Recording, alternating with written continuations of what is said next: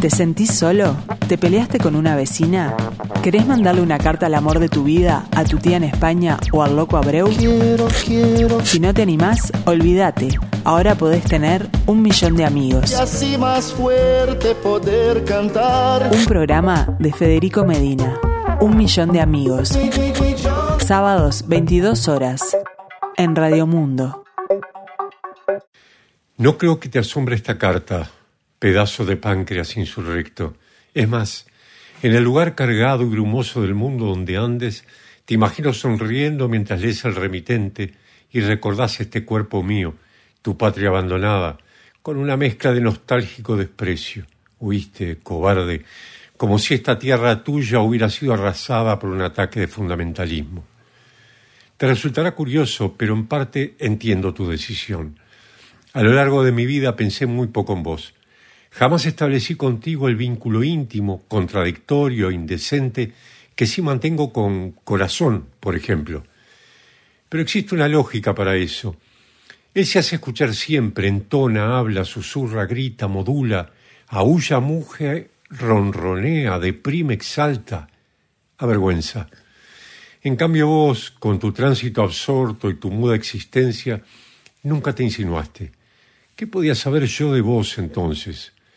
Podría comprender que allí, en tu lugar oscuro y recoleto, en tu insignificancia aparente, en tu calabozo pequeño, hayas rumiado una venganza por el sufrimiento que te provocaba mi indiferencia y mi indisimulado vínculo con pulmones, esos demandantes de atención en cada repecho, o con sistema óseo, tan exigente de amarres, tornillos o ataduras, o incluso con hígado, el inmenso soplón que advierte a esta patria entera, a esta carne mía, del derrumbamiento por los sorbos largos en copas rotas, cuencos romanos o cálices sin dueño.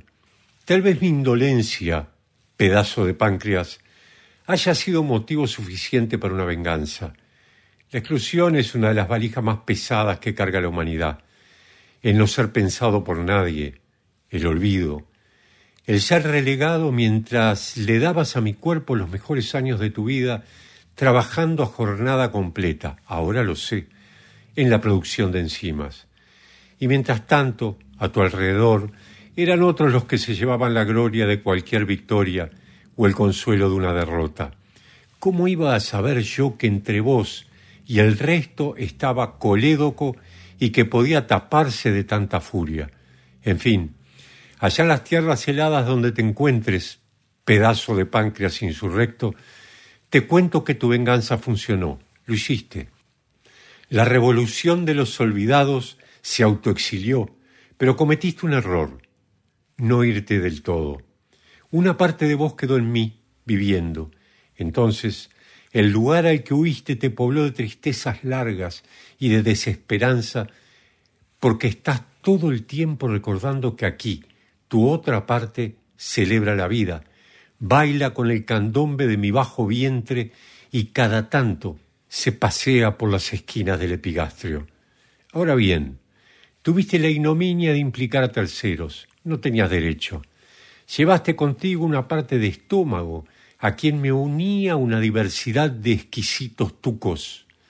Llevaste a vesícula, que siempre estaba como una niña vigía, contando los chicharrones como si fueran estrellas llevaste a duodeno, con el que no llegamos a estrenar ni siquiera una úlcera pequeña.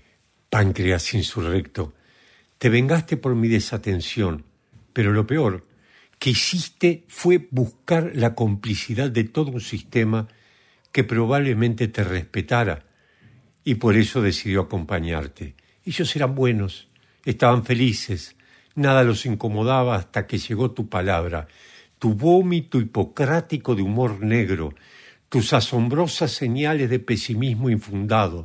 Ahora sabelo, lo tuyo no es un autoexilio, es un definitivo destierro. Mientras tanto mi vida sigue. Esta patria con dos piernas y dos brazos sigue llevando el nombre de siempre. Sus símbolos se mantienen indómitos, imborrables, y cada parte que decidió quedarse sigue haciendo su trabajo como puede, como sabe, y como debe. Y yo satisfecho. Si antes no te pensaba, pedazo de páncreas insurrecto, ahora ni te recuerdo. Que el destierro de mi cuerpo le sea leve al resto, pero que a vos y a Colédoco les pese. Que solo encuentren pan duro como alimento y que al resto, quienes te siguieron confundidos y desafortunados, ellos sí, que encuentren caviar si es lo que prefieren.